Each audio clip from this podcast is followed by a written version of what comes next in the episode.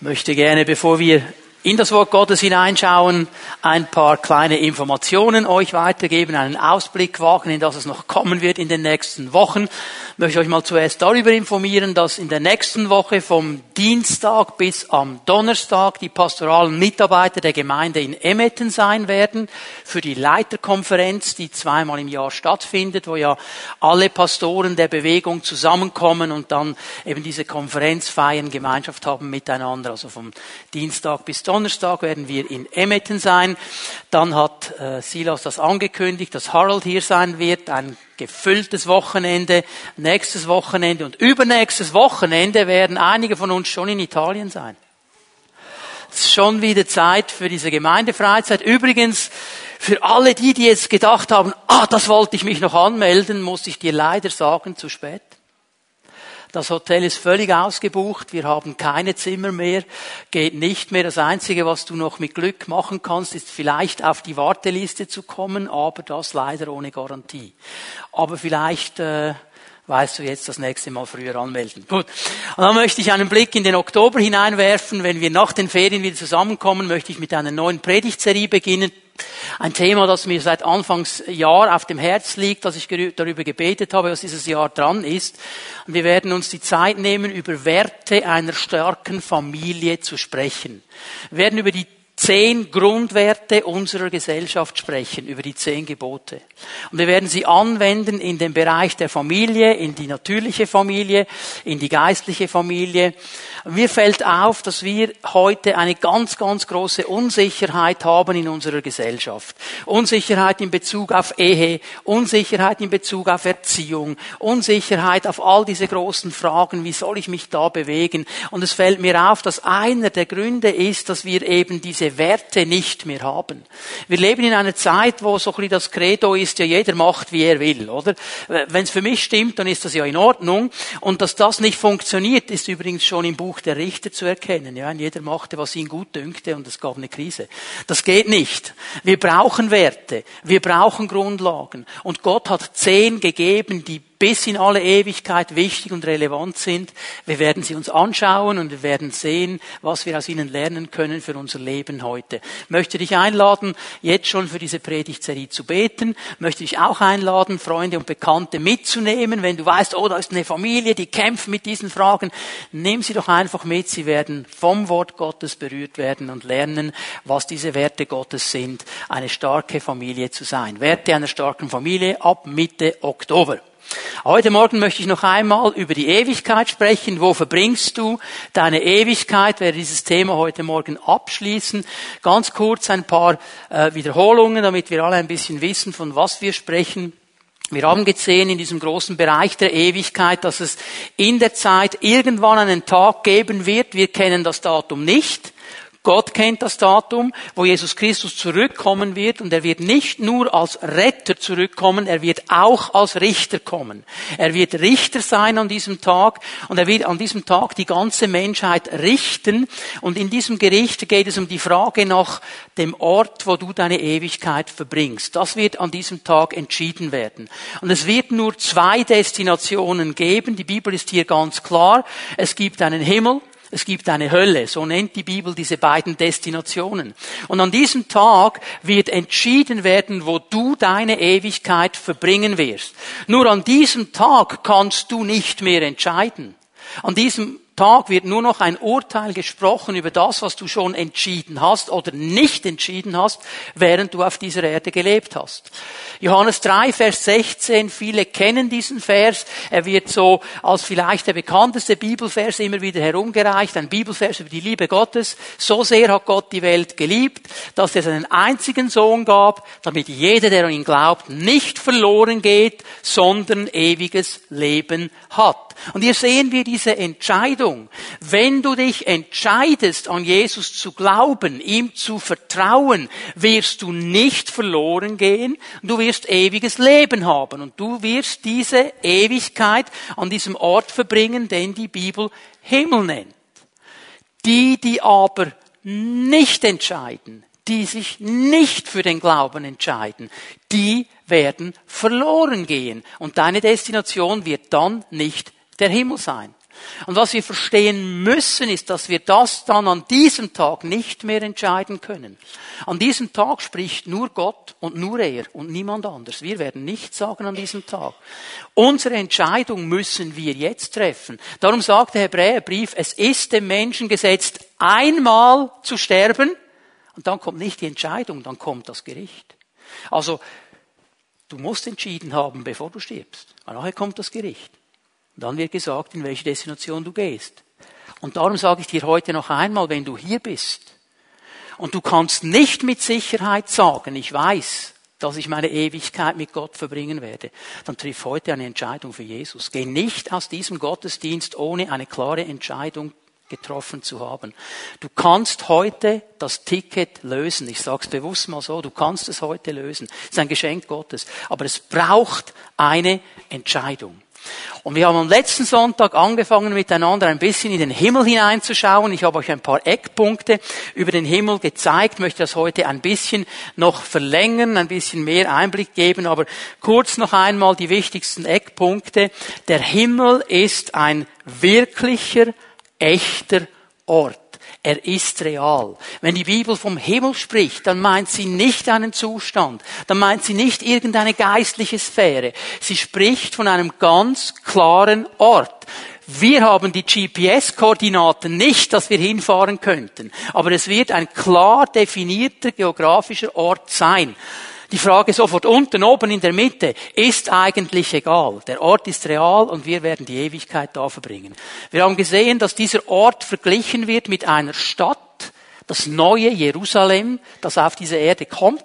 Und der Gedanke hier der Stadt ist, dass es ein Ort sein wird, der absolut sicher ist, wo absoluter Schutz ist.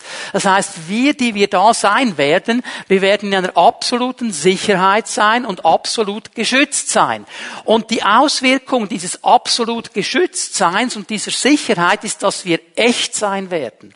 Denn wenn ich sicher bin und geschützt bin, muss ich mich nicht verstellen. Dann kann ich sein, wer ich bin. Also ich kann völlig transparent leben, weil ich sicher bin und geschützt bin.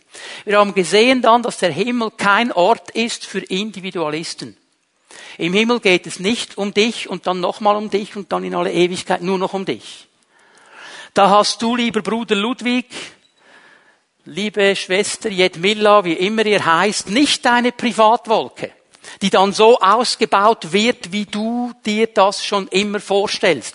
Vielleicht hast du dir all diese Hefter gekauft, nicht irgendwie Living at Home, Country Living und hast dir alle Bilder schon ausgeklebt zu Hause, um dem Herrn dann mal zu zeigen, wie du es haben möchtest. Muss dich enttäuschen. Der Himmel ist nichts für Individualisten. Im Himmel geht es um Gemeinschaft. Es geht um Gemeinschaft mit Gott. Und es geht um Gemeinschaft mit dem ganzen Volk Gottes. Der Himmel ist ein Gemeinschaftserlebnis. Wir erleben das miteinander. Also nicht einfach Individualismus, sondern eben diese herrliche Gemeinschaft. Der Himmel ist der Ort, wo Gott wohnt, wo wir seine Gegenwart und sein Segen ohne jede Einschränkung erleben werden. Es wird keine Einschränkung geben. Es wird nichts da sein, was gegen die Gegenwart Gottes spricht, was gegen seinen Segen geht. Das wird alles absolut klar und erlebbar sein vom Herrn. Und wir haben gesehen, dass der Himmel dann eben der Ort ist, wo keine Sünde ist. All das, was gegen Gott geht, hat keinen Platz da. Und darum kann Gott sagen, ich werde jede Träne abwischen. Es wird keine Krankheit, kein Gebrechen, kein Leid mehr sein. Es werden keine Angstzustände mehr sein, weil all diese Dinge nicht mehr da sein werden. Das ist eine gewaltige Sache. Der Himmel, wir können das vielleicht so sagen, ist der Ort, wo der göttliche Plan vollendet wird. Gott hat von Anfang an einen Plan gehabt mit dem Menschen. Aber durch die Einwirkung des Feindes, durch die Entscheidung des Menschen gegen Gott, durch die Entscheidung, dem Teufel mehr zu glauben als Gott, kam es zu diesem Bruch, kam es zu einer Rebellion und der Plan Gottes wurde durchkreuzt und Gott will jetzt aber in einer Vollendung dann das wieder aufbauen, was er eigentlich von Anfang an wollte. Und da werden wir mal ein bisschen hineinschauen miteinander. Offenbarung 21, Vers 1. Das ist mal die erste Stelle, die wir noch einmal lesen, haben wir am letzten Sonntag schon gesehen.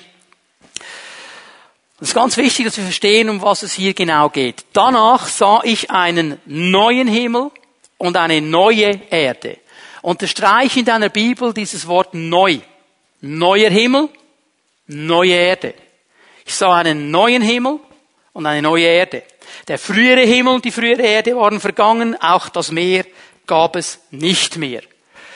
Die Bibel macht eine Sache glasklar hier. Ein neuer Himmel, eine neue Erde. Und dieser Gedanke ist nicht einfach hier so ganz am Schluss der Bibel noch in der Offenbarung drin, weil Gott es bis jetzt vergessen hätte dachte, oh, jetzt muss ich noch schnell in den letzten Kapitel das auch noch erwähnen. Dieser Gedanke des neuen Himmels, der neuen Erde ist schon im Alten Testament immer und immer wieder von den Propheten angesprochen worden. Ich gebe euch nur eine Stelle der vielen, Jesaja 65, Vers 17. Und hier sagt der Prophet Jesaja, ich schaffe einen neuen Himmel und eine neue Erde. Und dessen, was früher war, wird nicht mehr gedacht werden und man wird es nicht mehr bedenken. Das wird etwas ganz Neues sein. Und nun ist es interessant, in der griechischen Sprache gibt es ja verschiedene Worte, um neu zu beschreiben. Und Johannes braucht hier ein ganz bestimmtes Wort, das Wort kainos. Das bedeutet etwas Neues, nicht im Sinne von Zeit, also wenn du morgen aufstehst, an den Kiosk gehst und die neue Tageszeitung kaufst, dann ist sie neu. Es ist die Zeitung von morgen Montag, ist sie neu. Am Dienstag ist sie schon alt. Okay? Hier geht es nicht um neu im Sinne von Zeit, sondern neu im Sinne von Beschaffenheit, von Qualität. Er sagt, dieser neue Himmel, diese neue Erde wird ganz eine andere Qualität haben, eine andere Beschaffenheit. Es wird etwas gewaltig Neues sein, etwas ganz Wunderbares, etwas, das wir uns in den kühnsten Träumen nicht vorstellen können. Ich möchte hier noch einmal erwähnen, bitte, wenn wir über den Himmel sprechen, wenn wir über die unsichtbare Welt sprechen, wenn wir über diese Dimensionen Gottes sprechen, Bitte lasst uns die Grenzen des Wortes Gottes nicht überschreiten. Es gibt Grenzen im Wort Gottes. Gott zeigt uns nicht alles, weil wir vieles überhaupt nicht verstehen könnten in unserem jetzigen Zustand in dieser natürlichen Welt. Paulus wurde in den dritten Himmel entrückt. Er sagt, ich habe Dinge gesehen, ich habe Dinge gehört, die kann ich gar nicht wiedergeben mit Worten. Wir müssen diese Grenzen akzeptieren. Wir wissen nicht genau, was das alles in sich beinhaltet, aber wir wissen, es wird gewaltig sein, es wird genial sein, es kommt von Gott und es wird keine Beeinträchtigung durch Sünde haben. Es wird keine Beeinträchtigung haben durch das Schlechte. Es wird einfach nur gut und genial sein. Und dann habt ihr gesehen, dass hier nicht nur steht ein neuer Himmel, sondern auch eine neue Erde. Beides wichtig. Was heißt das? Das heißt, dass in der Neuschöpfung auch eine Pflanzenwelt sein wird, auch eine Tierwelt sein wird. Das bedeutet Schöpfung für Gott. Pflanzenwelt, Tierwelt. Jetzt, bevor du anfängst schon zu überlegen, ja, wie sehen wohl die Pflanzen aus? Keine Ahnung, wie sie genau aussehen, aber genial werden sie aussehen weil sie keine Beeinträchtigung haben. Und einige sagen jetzt ganz happy, ich hab doch gewusst, dass Fifi im Himmel sein wird. Mein Fifi, das war so ein liebes Hundchen, muss im Himmel sein. Schau mal, ich weiß nicht, ob es wirklich Fifi sein wird. Es wird Tiere da geben. Ob es dein Fifi oder dein Goldhamster oder dein Schnurli oder wie immer du dein Vieh nennst, weiß ich nicht, aber es wird Tiere geben, okay? Das ist eigentlich ganz klar. Die alte Schöpfung wird es nicht mehr geben. Hast du das gesehen? Die alte Schöpfung wird nicht mehr da sein. Das Meer wird nicht mehr da sein. Können wir uns gar nicht vorstellen. Einfach kein Meer mehr. Was bedeutet Meer? Hier müssen wir verstehen, prophetisch ist das Meer ein Bild auf Unruhe, auf das Antigöttliche, auf das, was gegen Gott steht, was gegen Gott geht. Am Ende der Zeit wird es ein Tier geben, der Antichrist. Und wo steigt der raus? Nicht aus dem Whirlpool bei dir zu Hause. Aus dem Meer. Okay? Das Meer ist ein Bild für das Unruhige, für das Böse, für das, was gegen Gott steht. Und hier sagt er, das wird nicht mehr da sein, das wird weg sein, das wird es nicht mehr geben. Es wird eine geniale neue Schöpfung sein und noch etwas, nicht eine Kopie der Alten. Nicht eine Kopie der Alten. Jetzt gibt es vielleicht ein paar Walliser hier. Die sagen, ja, was heißt das jetzt? Kein Matterhorn mehr. Es kann doch kein Leben geben ohne Matterhorn. Lieber Walliser, ich weiß nicht, ob das Matterhorn da sein wird oder nicht, aber eines garantiere ich dir, du wirst es nicht vermissen. Weil das, was Gott macht, ist so viel gewaltiger als tausend Matterhorns miteinander. Okay, wir dürfen nicht in unseren Ideen denken hier. Es wird etwas ganz Neues sein, etwas Gewaltiges vom Herrn, nämlich die perfekte Vollendung des göttlichen Plans. Das, was er von Anfang an so wollte. Nun, was bedeutet das für uns? Was bedeutet das für die Menschen, die wissen, ich werde da sein, ich werde die Zeit, die Ewigkeit da verbringen? Ich möchte es so zusammenfassen, die Vollendung bedeutet für uns, dass wir an einem Ort sein werden, wo das unerschöpfliche, göttliche Leben konstant da ist. Unerschöpfliches, göttliches Leben. Du kannst es nie erschöpfen. Es wird nie zu Ende gehen. Es wird immer noch mehr haben. Und es ist das göttliche Leben und das dürfen wir genießen. Und ich möchte euch aus einem Text in der Offenbarung 22 drei Facetten zeigen, was das für uns genau zu bedeuten hat. Du kannst Offenbarung 22 aufschlagen.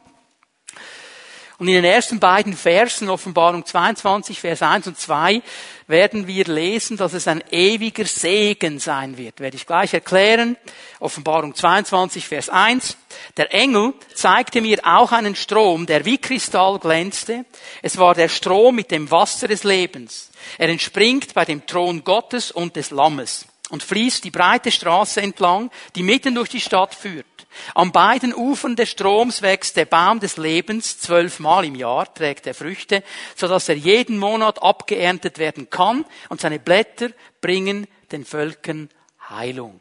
Ist sehr viel drin in diesen beiden Versen alleine. Ich möchte euch hinweisen auf zwei wichtige Bilder, die hier vorkommen. Wir sehen einmal den Strom des Wassers des Lebens und wir sehen den Baum des Lebens. Zwei Dinge, die mit Leben zu tun haben. Strom des Wassers des Lebens, Baum des Lebens. Und jeder Bibelkenner hat jetzt sofort einen Link gemacht und er verbindet die Worte der Offenbarung mit der Beschreibung des Gartens Edens, dem ersten Ort, wo Gott einen Menschen hineingesetzt hat. Weil da lesen wir nämlich 1. Mose 2, Vers 9 und 10, der Herr Gott ließ aus dem Erdboden allerlei Bäume wachsen, begehrenswert anzusehen, gut zu essen und den Baum des Lebens mitten im Garten und den Baum der Erkenntnis von Gut und Böse. Also der Baum des Lebens stand mitten in diesem Garten. Und in Eden entspringt ein Strom, Strom lebendigen Wassers, um den Garten zu bewässern. Und von da aus teilt er sich in vier Arme. Wichtig ist mir, dass wir erkennen, sowohl der Strom des Wassers wie auch der Baum haben ein Ziel. Leben. Baum des Lebens, Strom des Wasser des Lebens. Und dieses Leben, das hier beschrieben wird, ist nicht das biologische Leben, das natürliche Leben. Er braucht hier den Begriff Zoe, das göttliche Leben. Das Leben, das Gott erfüllt, das Leben, das von ihm kommt. Und hier geht ein gewaltiges Bild mal vor unseren Augen auf, dass da ein Strom sein wird dieses göttlichen Lebens und ein Baum des Lebens in, an diesem Strom. Durch den Ungehorsam des Menschen, ich habe das vorhin erwähnt, als er sich entschieden hat, dem Teufel mehr zu glauben als Gott, durch seine Rebellion gegen Gott, sind wir bis heute abgeschlossen, ausgeschlossen von diesem Strom des Lebens und vom Baum des Lebens. Denn Gott hat da einen Engel mit einem kreisenden Flammenschwert hingestellt und niemand kann da rein. Es gibt einen Ort, irgendwo ist der, geografisch auch, da kommt man einfach nicht rein, weil Gott ihn gestoppt hat, da würdest du nie reinkommen. Gott hat das so gesetzt. Und da sind wir getrennt von diesem Strom des Lebens. Vielleicht denken wir auch an Hesekiel, der Prophet im Alten Bund, der diese Tempelvision hatte, Hesekiel 47. Er sieht diesen Tempel im Alten Testament, der Ort, wo Gott wohnt. Und er sieht, wie von diesem Tempel, aus diesem Tempel heraus ein Strom lebendigen Wassers fließt. Und überall, wo dieser Strom hinfließt, Leben kommt. Überall, wo dieser Strom hinfließt, das, was tot war, wieder lebendig wird und dass dieser Strom gesäumt war mit Bäumen auf beiden Seiten, die zur Nahrung dienten und die Blätter der Bäume zur Heilung. Wir sehen ein interessantes Bild, geht in diese Richtung. Übrigens so einfach, dass wir geografisch ein bisschen die Dimension haben, wenn ihr Ezekiel 47 lest. Der Tempel steht in Jerusalem und der Strom geht bis hinab zum Toten Meer. Und er sagt etwas ganz Interessantes. Er sagt, die Fischer, die werden am Toten Meer fischen. Jetzt, wenn du heute am Toten Meer fischen würdest, wäre das eine ziemlich miese Angelegenheit, weil das Tote Meer ist wirklich tot.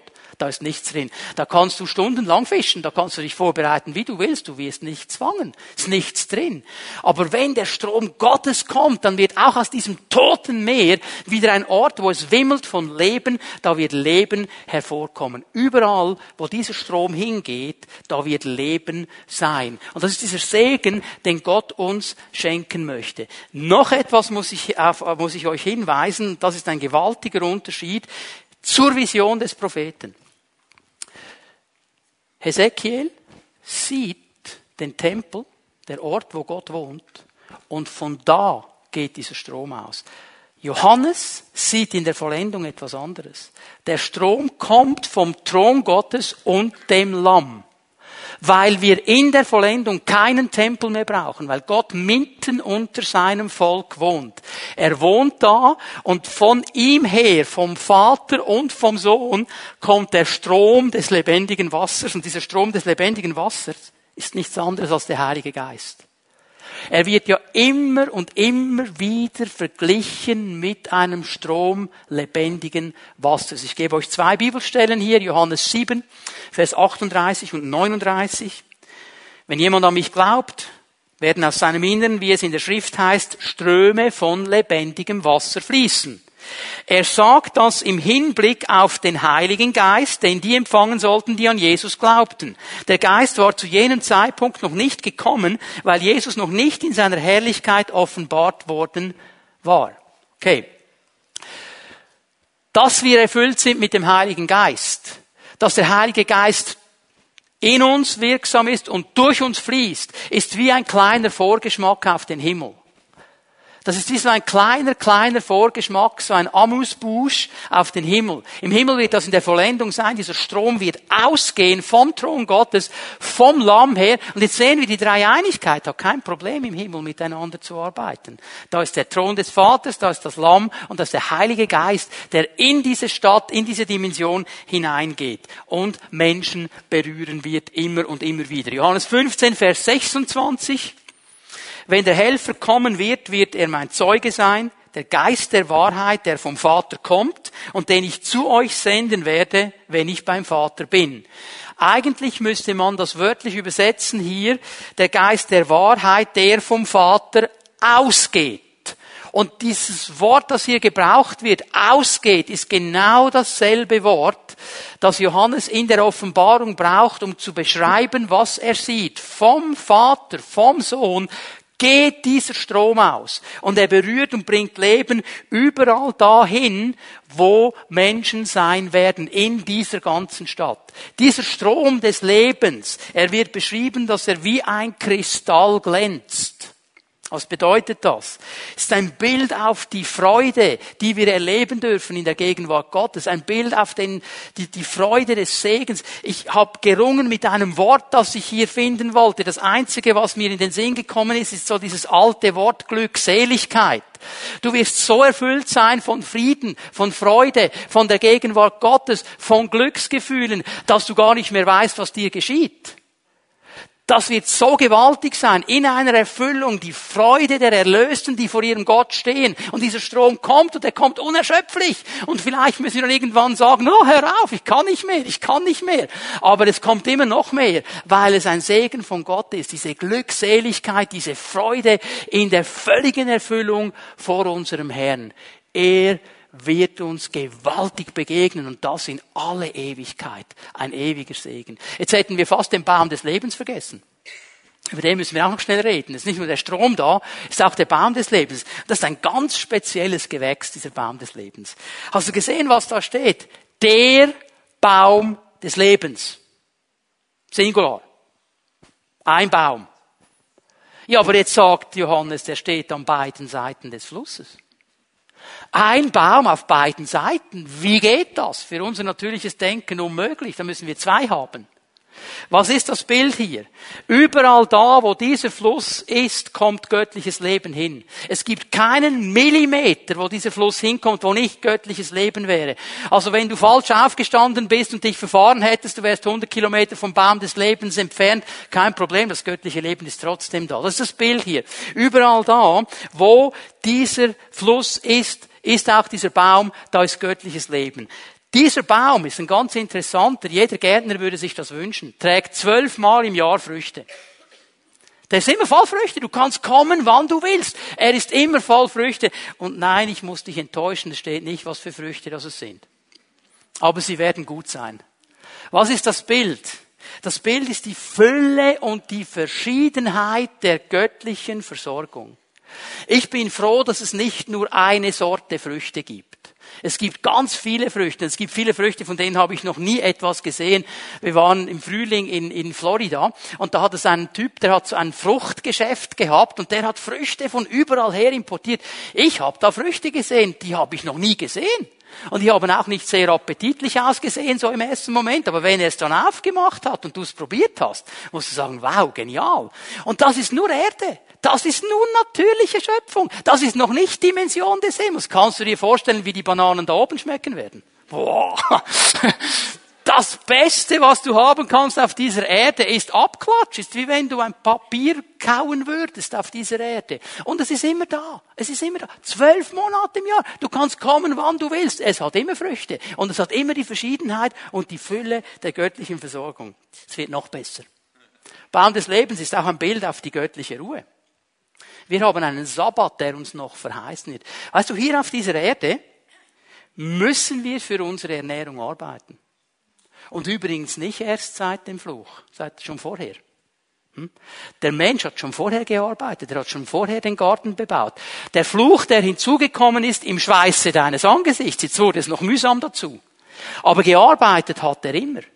Gearbeitet hat er immer. Aber hier ist diese Ruhe nun, wo du einfach hingehen kannst und du kannst pflücken weil da immer etwas dran ist, weil immer Früchte da sein. Wir werden in einer Ruhe sein, in einem Frieden sein. Übrigens, ich habe nicht gesagt, wir werden untätig sein. Wart noch einen Moment.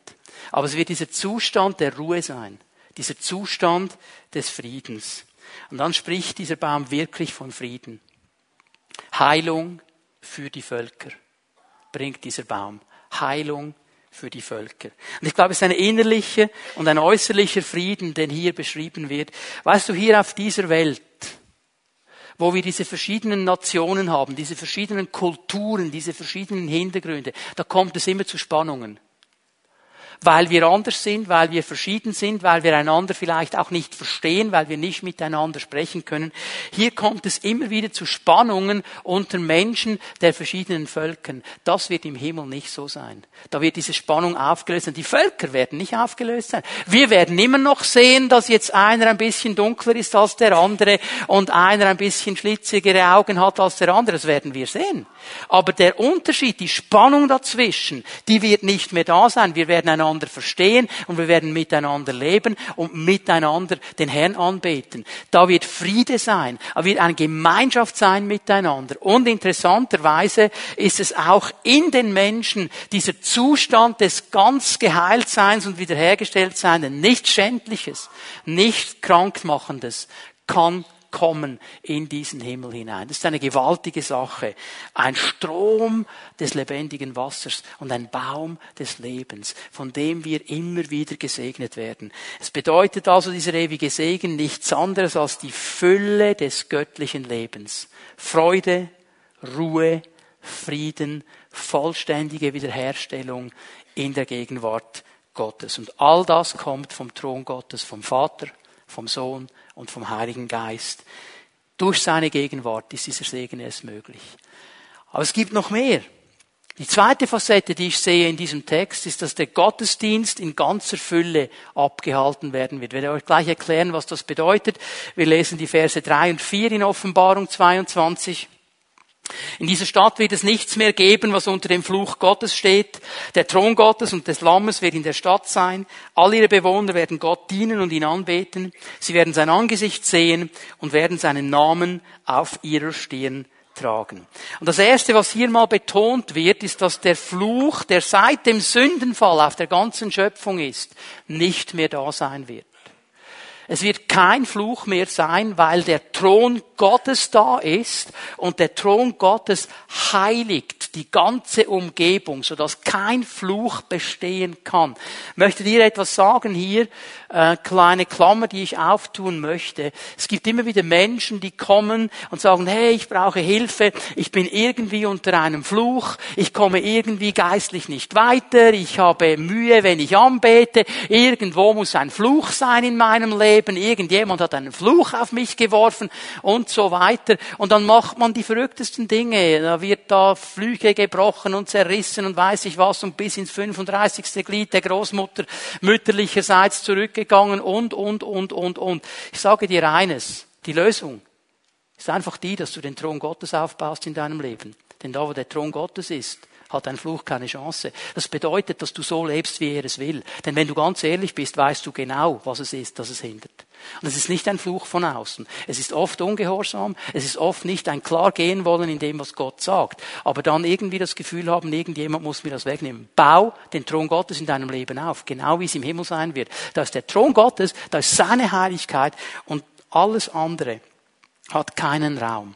Christus hat den Fluch für uns getragen, den Fluch des Gesetzes. Galater 3 ist hier ganz klar. Und wer ihn annimmt, ist erlöst von diesem Fluch. Und in der Vollendung, in der Vollendung wird die ganze Schöpfung frei sein vom Fluch. Mein Paulus spricht darüber in Römer 8, dass die ganze Schöpfung ächzt und stöhnt unter diesem Fluch.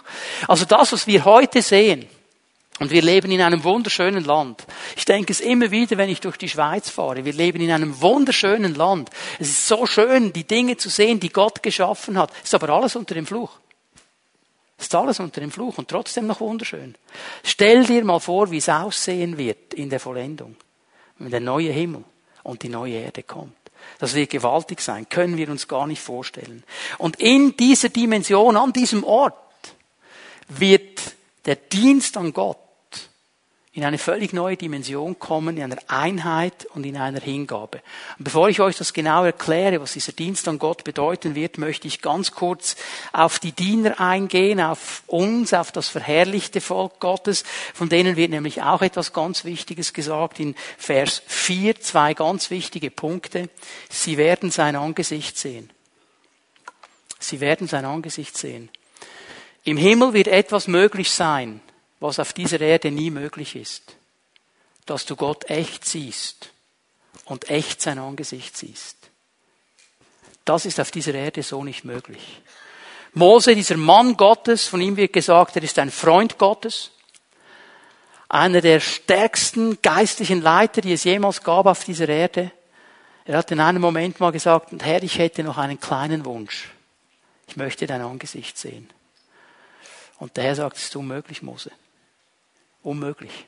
Selbst für dich unmöglich. Denn kein natürlicher Mensch kann mich sehen und weiterleben. Ich glaube, die Herrlichkeit Gottes ist so stark, dass unsere natürlichen Leiber das nicht aushalten würden. Wir würden tot zusammenbrechen über diese Herrlichkeit Gottes. Und er sagt, das Einzige, was ich tun kann, gehe in den Felsen, stecke dich ab mit meiner Hand und ich gehe an dir vorbei und ich rufe die Namen Gottes auf. Das kann ich tun. Das ist die Herrlichkeit, die ich dir zeigen kann. Mehr geht nicht.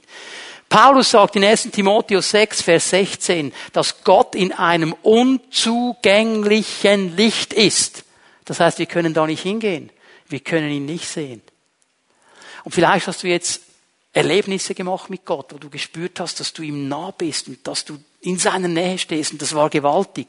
ist nichts zu dem, was geschehen wird, wenn wir vor ihm stehen und ihn sehen dürfen. Es gibt ja Leute, die sagen, ja, was machen wir dann? Anbeten, in der Ewigkeit, anbeten, ist doch langweilig.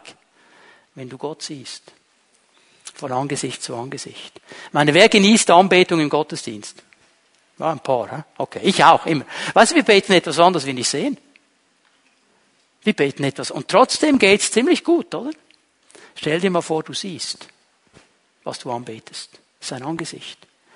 Und du siehst den Gott, der in einer Ewigkeit noch etwas von Facette bereithält, noch etwas hat, was du nicht kennst. Jedes Mal, wenn du wieder hinschaust, siehst du noch etwas, was du vorher nie gesehen hast. An Schönheit, an, an Genialität, an Liebe, an Kraft, an Barmherzigkeit. Du kannst gar nicht anders als anbeten. Wir werden sein Angesicht sehen. Das wird gewaltig sein. Und jetzt sind die Rechner, wir Schweizer sind ja immer mathematisch sofort. Ja, also, wenn wir jetzt mal eine Hochrechnung machen und davon ausgehen, das sind 30 Millionen Leute da oben, wie geht das? Hallo, wir reden vom Himmel. Ich sage dir, auch wenn du in Reihe 375 stehst, du hast das Gefühl, du sitzt auf dem Schoß Gottes. Himmel. Nicht mit menschlichen Ideen nachdenken, okay? Wir alle werden sein Angesicht sehen. Und wir alle werden seinen Namen auf der Stirne tragen. Das bedeutet, wir sind sein Eigentum, wir sind seine Priester. Es ist diese vollständige, dieses vollständige Stehen in der Identität als Diener Gottes, als Sohn Gottes, als Tochter Gottes. Und du weißt es, weil du da stehst vor ihm. Und es wird keine Unsicherheit mehr sein. Du wirst nicht mehr kämpfen mit Ablehnung. Und du wirst nicht mehr kämpfen, hat er mich jetzt wirklich lieb? Hat er den anderen lieber als mich? Du weißt, ich bin sein Lieblingskind. Okay, die anderen 30 Millionen auch, aber, okay? Wir gehören ihm. Wir gehören ihm. Wir sind seine Priester. Und jetzt fängt er an, über den Dienst zu sprechen. Und er braucht hier einen Begriff. Auch, auch für Dienst gibt es ja verschiedene Begriffe im Griechischen und er braucht hier einen Begriff, der ist ganz schwierig in einem Wort wiederzugeben, wenn du neue Genfer nochmal anschaust. Die sagen schon Gottesdienst und Anbetung, sie werden ihm dienen und ihn anbeten. Die merken schon, ich kann das nicht mit einem Wort weitergeben. Und ich habe mal versucht, jetzt dieses, diesen äh, Begriff ein bisschen aufzuschlüsseln. Was bedeutet das Wort? Was bedeutet dieser Dienst, von dem Johannes hier spricht? Er bedeutet einmal ganz ganz sicher Anbetung, Dank und Lobpreis. Das ist eine starke Komponente. Die wird da sein. Noch einmal. Also nicht, dass du jetzt das Gefühl hast, okay, da muss ich eine Ewigkeit lang Halleluja singen. Und immer wieder Halleluja und immer wieder Halleluja, immer wieder Halleluja. Denk mal an, du siehst Gott. Du siehst Gott. Und Anbetung wird in eine ganz neue Dimension kommen. Es bedeutet dann aber auch, ein Leben in der Übereinstimmung mit dem Wort Gottes zu führen. Auch das Wort Gottes wird im Himmel da sein. Das ist das ewige Wort Gottes, das will nicht aufhören. Und es bedeutet nichts anderes als ein Leben in der Übereinstimmung mit dem Wort Gottes. Im Himmel wirst du keine Hindernisse haben. Im Himmel wirst du niemand haben, der dir versucht zu erklären, dass man das noch anders sehen könnte und noch ein bisschen anders machen könnte. Im Himmel wirst du das in der Vollendung leben, was du hier schon trainiert hast. Übrigens, habt ihr gemerkt, dass die Gemeinde eigentlich ein Trainingsfeld für den Himmel ist? Wir beten an miteinander. Wir haben verschiedene Völker und Kulturen, die miteinander anbeten. Wir haben das Wort Gottes und wir versuchen in Übereinstimmung mit dem Wort Gottes zu leben. Also Himmel oder Gemeinde, ich muss es so sagen, ist Trainingsplatz für den Himmel. Du kannst schon jetzt trainieren, um dann richtig vorbereitet zu sein. Und dann noch etwas ist in diesem Wort drin, ein stetiges auf ihn hören. Also ein Offensein für das, was Gott sagt, was er an Gedanken kommuniziert in das Leben seiner Erlösten hinein. Und weißt du, was das für mich heißt? In der Vollendung wird es Wachstum geben. Wir werden nicht einfach, okay, Auferstehungsleib und so wird es in Ewigkeit sein. Es wird Wachstum sein.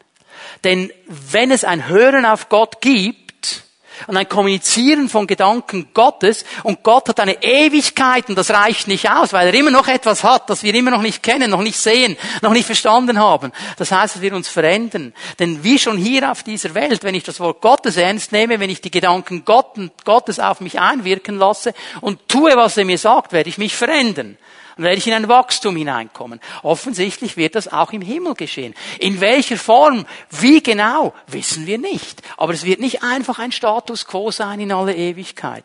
Und dann gibt's noch etwas, ein völliges Erfülltsein mit der Liebe Gottes. Die Liebe Gottes wird in uns sein, um uns sein, über uns sein, unter uns sein, links, rechts, überall können.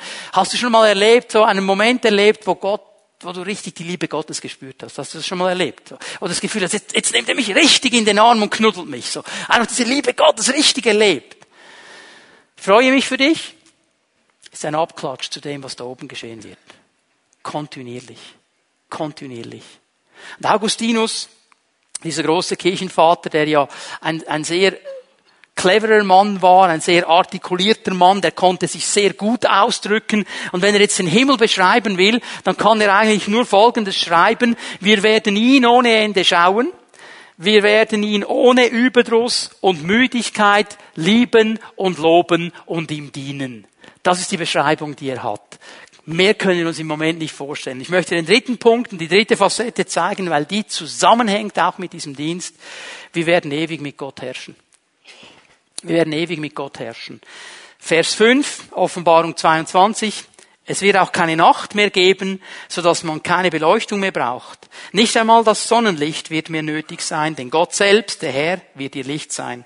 Und zusammen mit ihm werden sie für immer und ewig regieren. Und dieser Vers 5 ist eigentlich der Höhepunkt dieses prophetischen Bildes. Gott ist so gewaltig, er ist so da, dass wir nichts mehr anderes brauchen als ihn. Er alleine reicht. Es ist interessant, ohne Licht kein Leben. Leben kann sich nicht entwickeln ohne Licht. Und Gott ist das Licht. Es braucht gar nichts mehr anderes. Also wir werden in dieser Situation sein und dann lesen wir hier aber etwas Interessantes, dass das verherrlichte Volk Gottes eine Aufgabe hat. Offensichtlich haben wir eine klare Aufgabe. Wir werden Gott dienen. Was heißt das jetzt ganz praktisch?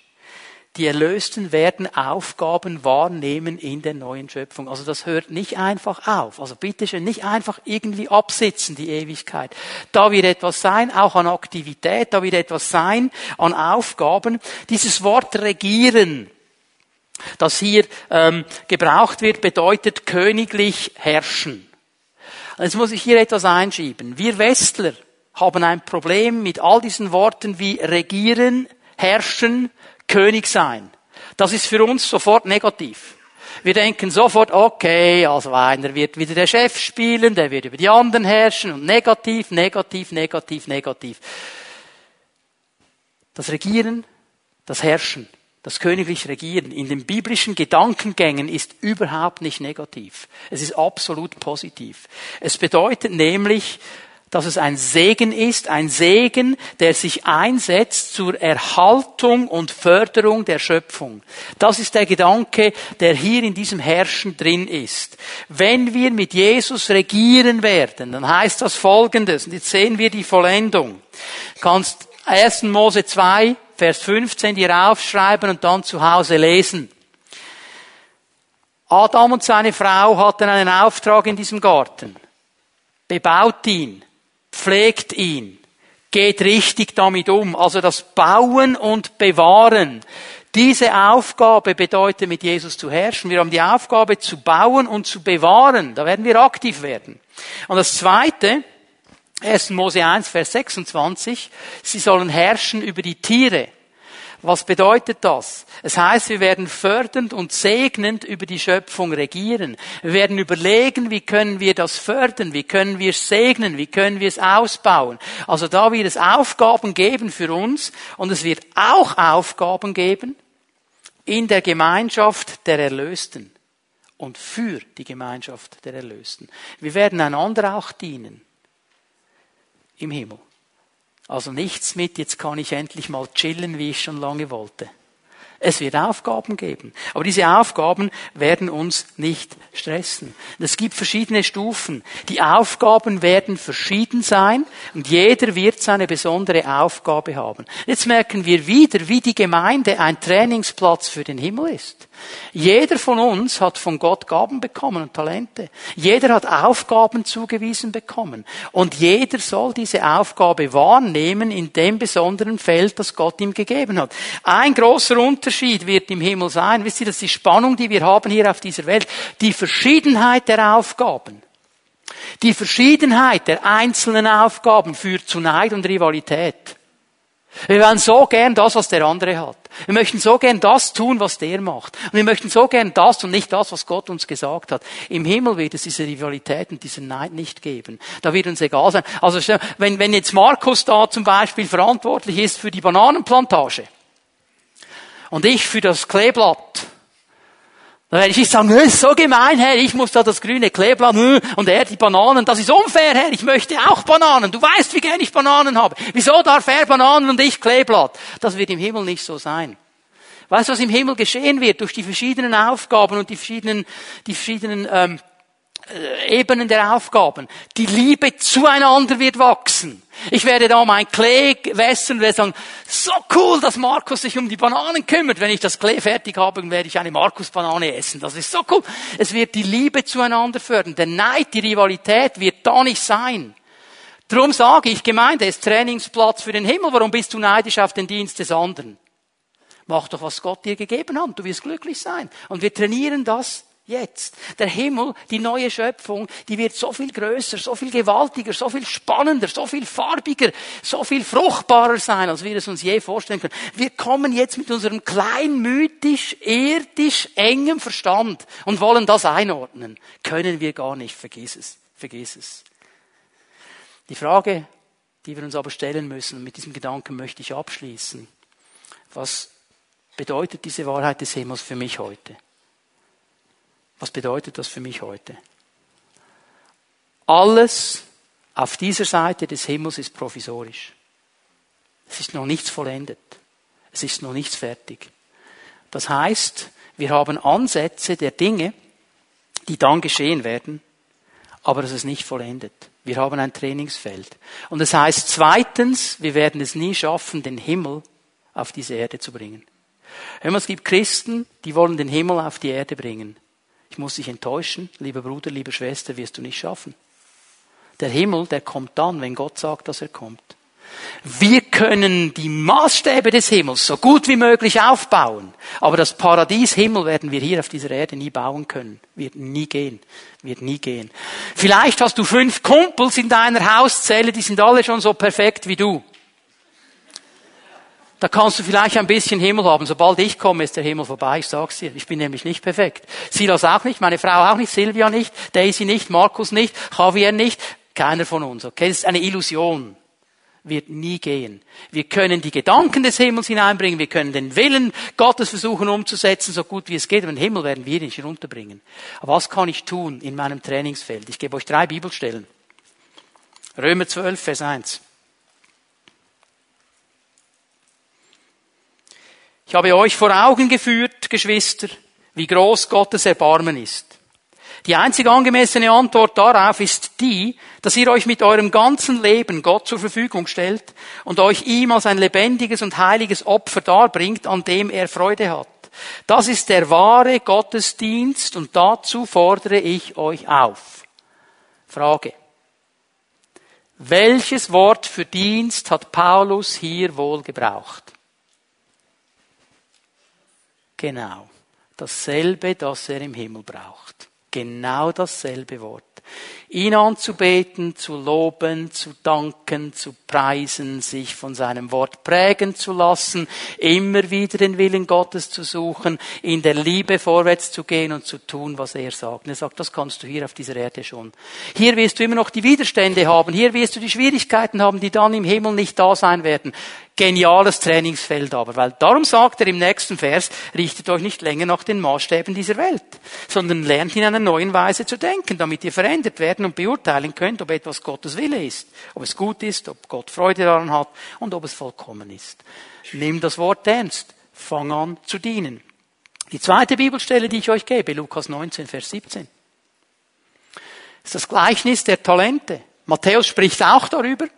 Aber hier in Lukas kommt eine interessante Variante. Sehr gut, erwidert der Herr, du bist ein tüchtiger Diener, weil du im kleinsten treu gewesen bist, sollst du Verwalter von zehn Städten werden. Ja, von was spricht er jetzt, Verwalter von zehn Städten?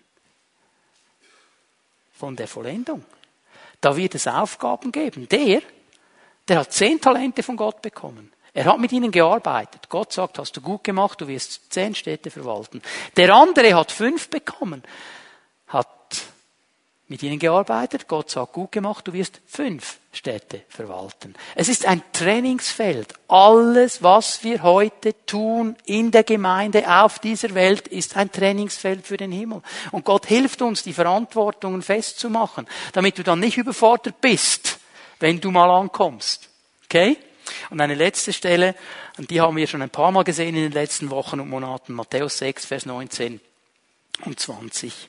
Sammelt euch keine Reichtümer hier auf der Erde, wo Motte und Rost sie zerfressen, wo Diebe einbrechen und sie stehlen. Sammelt euch stattdessen Reichtümer im Himmel, wo weder Motte noch Rost sie zerfressen, wo auch keine Diebe einbrechen und sie stehlen. Und hier geht es um unsere Ausrichtung. Auf was sind wir ausgerichtet? Was bestimmt uns? Bestimmen uns einfach die Dinge dieser Welt? So schön sie sind, so begehrenswert sie manchmal sind, sie werden alle vergehen. Hast du auch schon mal eine längere Zeit für etwas gespart? So ein Jahr, zwei Jahre, auch schon, ja, bin ich nicht der Einzige. Da sparst du für etwas und du freust dich auf diesen Tag, wo du es holen kannst. Und dann hast du endlich genug zusammen und du gehst hin und du holst es und die ersten zwei, drei Tage sind paradiesisch wie im Himmel. Und irgendwann hast du dich daran gewöhnt. Und dann fragst du dich vielleicht, wieso hat das so einen Reiz auf mich gehabt? Wir sind konstant in diesen Dingen drin. Und der Herr sagt, es wird alles vergehen. Egal wie schön, wie gut, wie gewaltig. Er mag dir das auch gönnen. Es ist nicht, dass er etwas dagegen hat. Er sagt einfach, wenn du nur diese Dinge suchst, es wird alles vergehen. Such die Dinge des Himmels. Such die Dinge, die Bestand haben. Und wie suche ich diese Dinge? Indem ich ihm diene, indem ich tue, was er mir sagt, indem ich bereit bin, anderen zu dienen, das Wort Gottes umzusetzen, meine Talente, die er mir gegeben hat, investiere, um anderen Zeugnis zu geben, um andere auf Jesus hinzuweisen, um anderen zu helfen, dran zu bleiben, um anderen zu helfen, vorwärts zu gehen, um anderen zu helfen, zu wachsen im Reich Gottes, ihnen zu helfen, dass sie dranbleiben und mit mir im Himmel sein werden. So sammle ich mir diese Schätze. Die Gemeinde ist ein Trainingsfeld für den Himmel. Und jeder von uns ist eigentlich gerufen, das Trainingsprogramm aufzunehmen. Und ich glaube, das ist das, was Gott heute Morgen in unserer Mitte klar machen möchte. Nimm dein Trainingsprogramm auf. Können wir aufstehen miteinander? Wir bitten, dass die Lobpreise noch einmal nach vorne kommen. Wir werden Jesus noch einmal anbeten miteinander und ihn ehren und preisen, möchte dich bitten, für einen Moment dich auszurichten auf den Herrn. Öffne dein Herz für das Reden des Heiligen Geistes jetzt in diesem Moment. Was sagt der Heilige Geist dir? Dir ganz persönlich. Was ist dein Trainingsplan? Wo möchte der Herr in deinem Leben den Punkt ansetzen? Wir haben nicht alle denselben Trainingsplan. Wir haben nicht alle dieselben Aufgaben. Aber Gott hat für jeden von uns etwas ganz Bestimmtes bereit. Was sagt er dir? Und wie reagierst du darauf? Was machst du mit dem, was er dir gezeigt hat? Möchte bitten, dass Zellenleiter und Zellenleiterinnen, die hier sind und bereit sind, mit Menschen zu beten, gleich jetzt nach vorne kommen. Bitte kommt gleich und stellt euch auf, macht euch bereit. Wir wollen gerne mit Menschen beten, die eine Entscheidung treffen wollen, die etwas klar machen wollen, die einen Punkt setzen wollen, Gott eine Antwort geben möchten. Vielleicht bist du hier heute Morgen. Ich möchte diesen Punkt noch einmal aufnehmen. Und du kannst nicht mit Sicherheit sagen, ich werde die Ewigkeit in der Gegenwart Gottes verbringen. Ich bitte dich, ich bitte dich, wenn auch nur der kleinste Hauch eines Zweifels in deinem Leben ist, ob du die Ewigkeit mit Gott verbringen wirst, bitte, bitte, geh nicht aus diesem Gottesdienst, ohne mit einem dieser Leiter hier gesprochen zu haben. Es geht um die Ewigkeit. Und du kannst es klar machen heute. Du kannst es klar machen. Jesus möchte dich heute einladen, die Ewigkeit mit ihm zu verbringen. Dann geh nicht aus diesem Gottesdienstraum. Vielleicht bist du hier heute Morgen. Und Gott hat dir ganz klar noch einmal gezeigt, was dein Trainingsplan ist, wo deine Talente sind, wo deine Gaben sind, wo du dich einbringen kannst und du möchtest das festmachen heute Morgen, wenn wir Jesus anbeten, komm hier nach vorne zu einem dieser Leiter und bete mit ihm und mach die Sache fest vor dem Herrn. Einen dritten Gedanken. möchte ich auch noch aufnehmen, möchte noch einmal diese Menschen ansprechen, die irgendwo in einer Situation drin sind, wo sie einen geistlichen Druck spüren. Und das, das Gefühl, bei meinem Leben ist ein Fluch, ich komme nicht weiter. Ich möchte dir noch einmal sagen, richte den Thron Gottes auf in deinem Leben. Richte die Herrschaft Gottes auf in deinem Leben. Da wo Gott herrscht, da wo Gott regiert, kann kein Fluch sich halten. Kann kein Druck sich halten. Weil da regiert Gott. Und wenn du ganz ehrlich bist, du weißt in deinem Herzen, wo du diesen Thron aufbauen musst. Hab den Mut, das klar zu machen heute und in eine neue Freiheit hineinzugehen. Matthias, bitte leite uns in die Anbetung, in den Lobpreis. Und ich möchte dich einladen, wenn Gott zu dir gesprochen hat, bitte komm gleich jetzt nach vorne, damit wir dich segnen dürfen und die Sache